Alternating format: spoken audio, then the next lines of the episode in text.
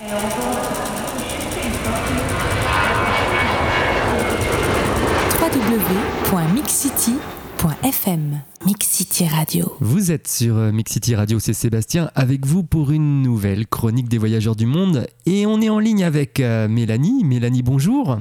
Bonjour Sébastien, bonjour à toute l'équipe.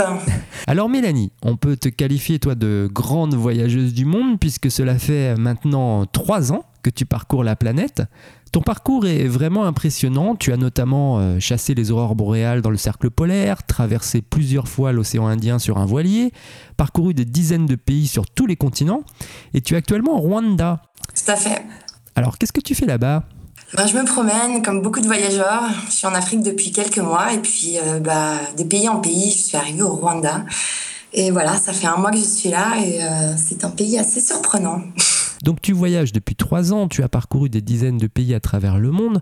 Comment on en arrive là? Comment on commence euh, une grande histoire de voyage?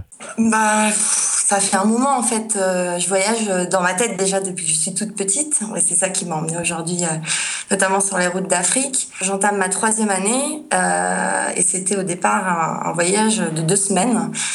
Donc autant dire un petit peu improvisé. Et voilà, avant ce voyage, j'étais partie aussi vivre en Norvège, dans le cercle arctique, où je suis restée un an et demi. Donc ça fait ouais, quelques petites années que je suis partie de, France. Donc avant de commencer ces trois années, ta première grande expérience euh, du voyage s'est passée en Norvège. Et euh, chose un peu exceptionnelle que tu m'as raconté en antenne, tu étais euh, chasseur d'aurore boréale, c'est ça? Oui, voilà, en fait, à l'époque, euh, bon, j'étais, moi, je suis parisienne, je suis née, j'ai grandi à Paris, j'ai travaillé euh, notamment comme journaliste. J'avais la chance d'être pigiste, alors quand j'avais du temps, eh ben, je partais voyager. Et puis un jour, je suis partie en Norvège, et puis je suis restée un, an et demi. J'ai travaillé ensuite euh, comme chasseur d'aurore boréale, notamment. En fait, je suis devenue guide. Et puis, puis un jour, je suis rentrée en France travailler pour France 5. Et puis, du retour, j'ai trouvé un billet pas cher pour le Japon. Je me mhm. suis dit, allez, partons. Et puis, en fait, au bout de deux semaines, euh, j'ai décidé de jamais reprendre mon retour. Et voilà, je suis dans ma troisième année de voyage. Un grand moment de liberté. J'imagine. Alors, avant que tu nous racontes euh, ton périple, peux-tu nous expliquer ce qu'est un chasseur d'aurore boréale? Bon, J'étais donc guide et j'emmenais des gens. Euh, c'est-à-dire que parfois, il faut faire euh, euh, des dizaines de kilomètres, passer en moyenne 4 à 5 heures pour pouvoir les apercevoir. On essaye de les chasser, de les découvrir. Et je peux dire que c'est vraiment un, des plus beaux travaux que, que j'ai fait. Donc tu as fait ça quelques mois et puis après, je crois que tu es revenu en France, hein, c'est ça? Ouais, je suis revenue en France travailler pour France 5. j'ai fait une émission qui s'appelait Reporter c'est vraiment intéressant. On, faisait des reportages en Europe sur euh, des initiatives écologiques. Et, euh, voilà, j'ai traversé huit pays avec un camarade, François. Euh, et puis voilà, on a fait ça pendant deux mois. Alors suite à cette expérience, tu es parti 15 jours au Japon et tu n'es jamais revenu finalement depuis trois ans. Alors qu'est-ce qui s'est passé? Bon, bah, d'une part, euh, c'est vrai que j'étais tentée par ce billet euh, pour le Japon parce que le Japon c'était un pays qui me qui m'intriguait beaucoup. Euh, puis d'autre part, c'était un billet pas cher. Et puis c'était l'occasion d'y aller. Et euh, qu'est-ce qui s'est passé? Ben, je suis arrivée au Japon, euh, j'ai rencontré des amis japonais et canadiens. Euh, c'était un groupe, on a fait un tour du Japon ensemble. C'était un groupe musical, voilà. Et puis on a rencontré d'autres voyageurs qui eux étaient déjà sur la route depuis plusieurs mois. Mais là, je me sentais tout d'un coup piquée encore par le par le voyage et la perspective de rester que deux semaines m'a pas trop plu. Et puis en fait, comme c'est vrai que rien ne m'attendait particulièrement en Norvège. En plus, c'était la fin de la saison. Je me suis dit, bah, pourquoi pas euh, laisser mon avion partir. Et je dois dire qu'à ce moment-là, c'était quand même un, grand moment de liberté pour moi parce que aucune attache, personne qui, qui vous attend, rien à, rien à dire à personne. On est juste avec soi-même, on prend sa décision. Et ce moment-là est vraiment, euh, pour moi, euh, superbe.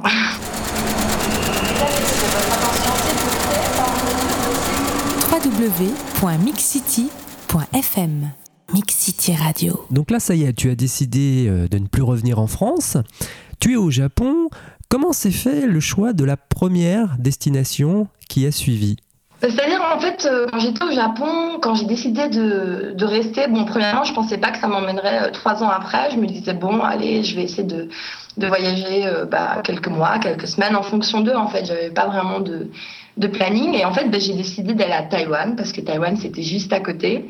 Et puis, j'avais hébergé il y a quelques années un, ami taïwanais qui m'avait beaucoup parlé de son île. Euh, pour moi, Taïwan, c'était une espèce de grosse entreprise de textile. Donc, j'avais jamais vraiment vu le côté euh, culturel ni euh, géographique de l'île, c'est-à-dire beaucoup de volcans, beaucoup de montagnes, beaucoup de forêts, des très belles plages.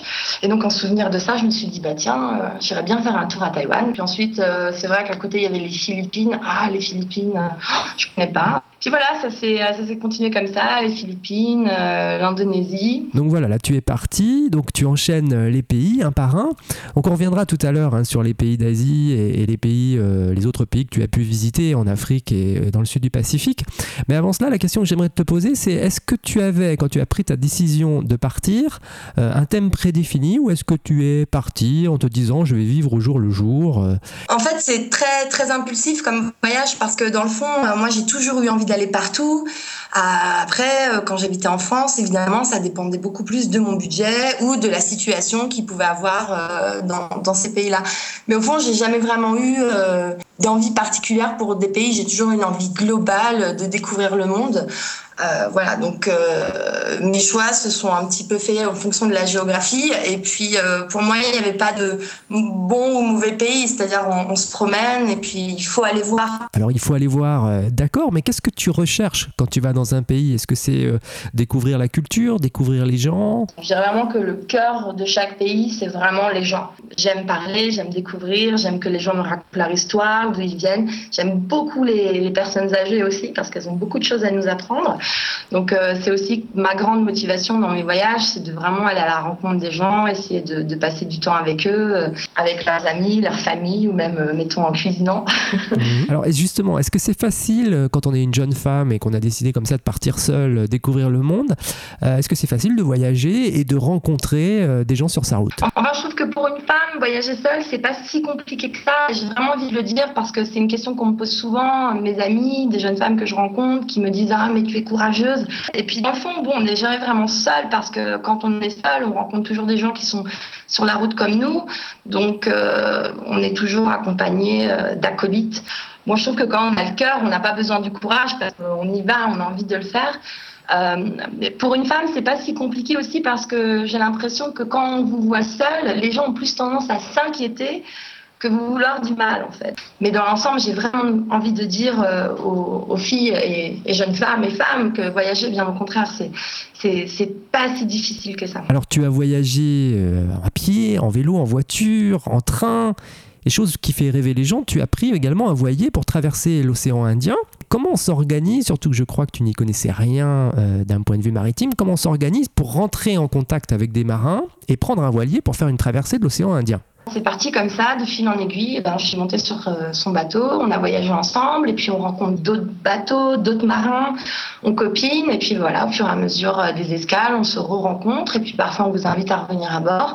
Ça s'est très bien passé. Euh, mes capitaines étaient des hommes d'âge assez différents, ça allait de 25 ans à 60 ans.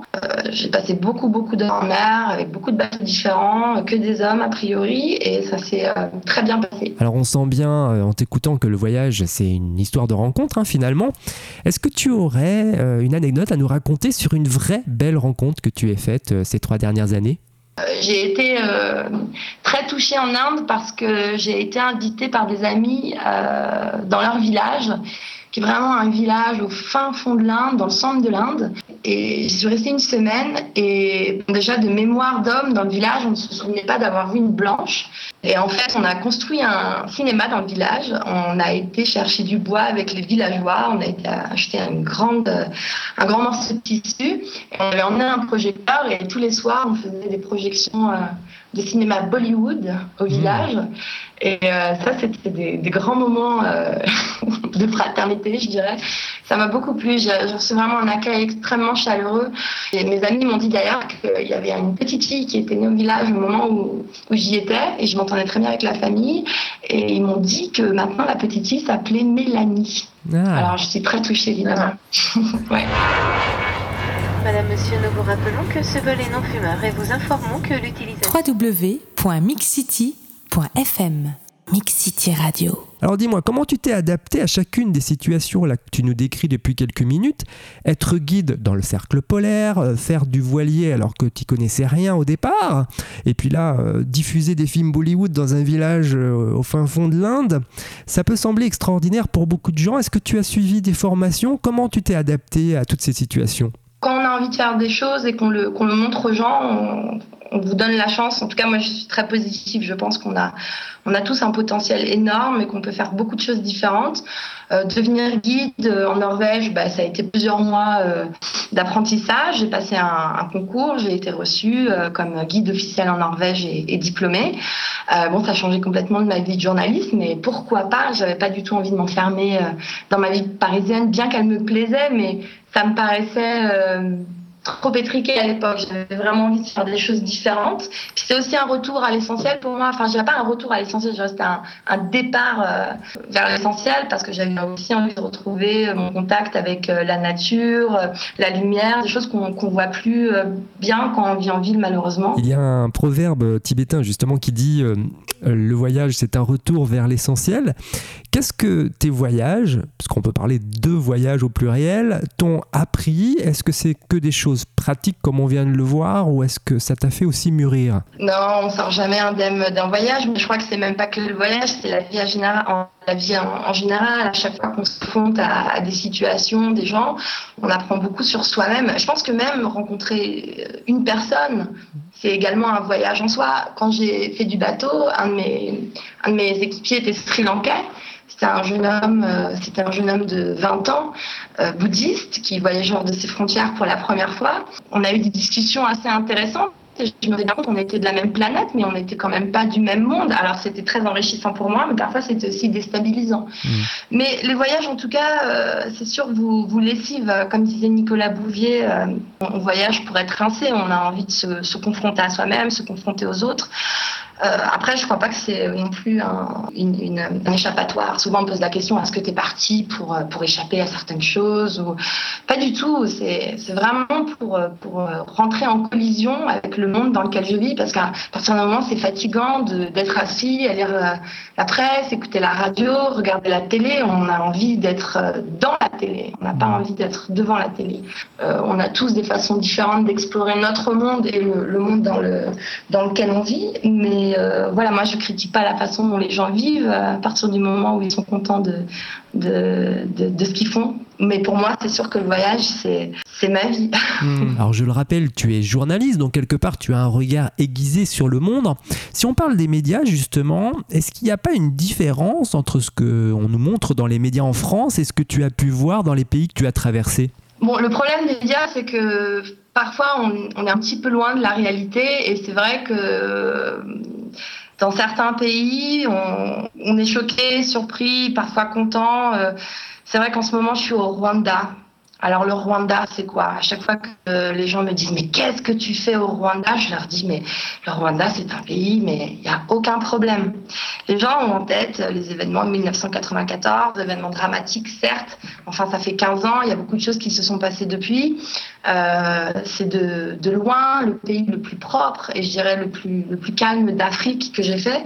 Alors évidemment, c'est aussi un petit peu surprenant comme pays, euh, je pourrais en parler pendant longtemps, mais voilà, il y a une réalité qui est un petit peu, euh, un petit peu décalée. Mais je pense que c'est pas toujours de la faute des médias et je dis pas ça juste parce que je suis journaliste. D'accord, mais si on prend l'environnement par exemple, est-ce qu'il n'y a pas un décalage entre ce qu'on nous montre dans les médias et ce que tu as pu voir toi dans tes différents voyages? Je pense que quand même, en voyageant, on se rend bien compte que la planète a de vrais défis à relever. Euh, on voyage, il y a des choses qui sont effarantes. Et des exemples, c'est euh, le problème de la déforestation, qu'elle soit en Asie, dans des pays comme le Cambodge, euh, ou en Indonésie, en, aux Amériques, avec des pays comme le, comme le Brésil. Moi qui ai fait du bateau, je peux vous parler du plastique qu'on voit en mer, en plein milieu de l'océan. C'est effrayant, c'est effrayant.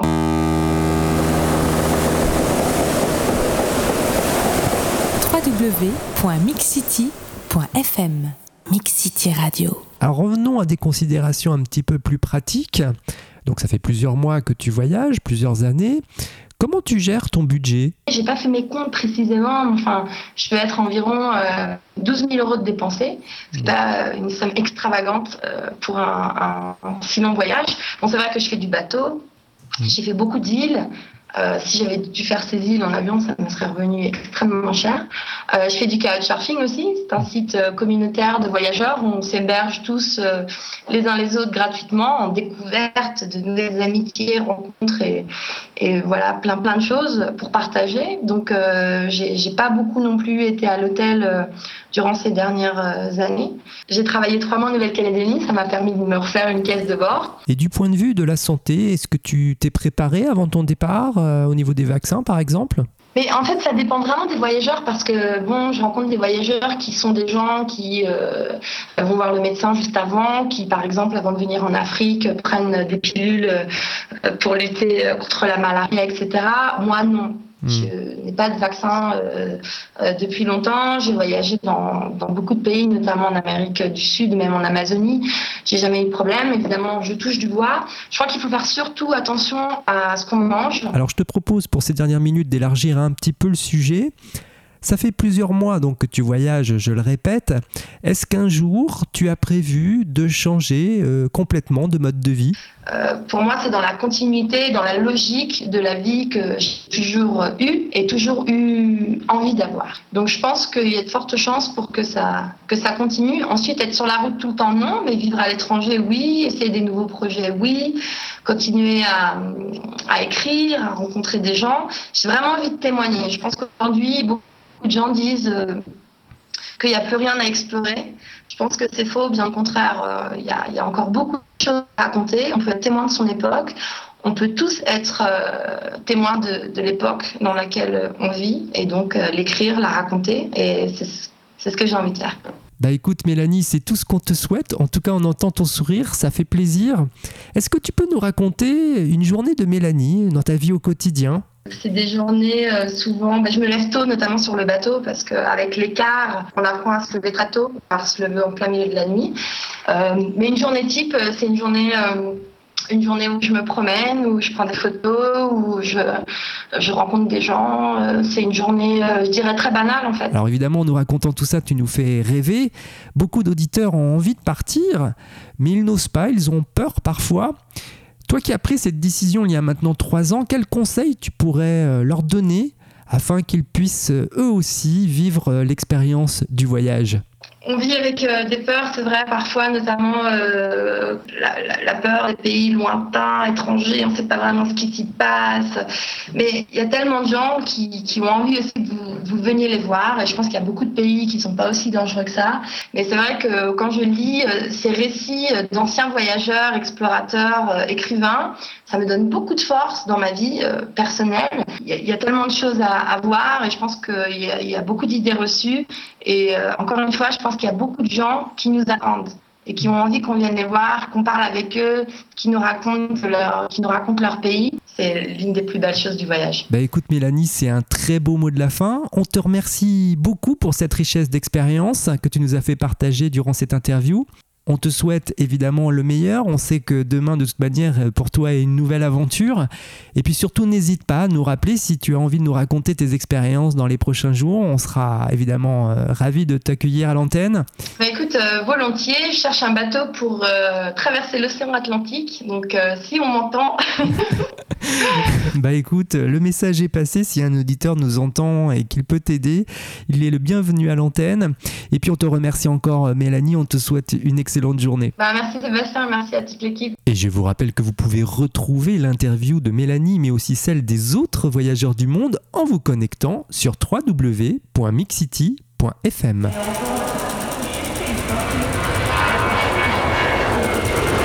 www.mixcity.fm Mix City Radio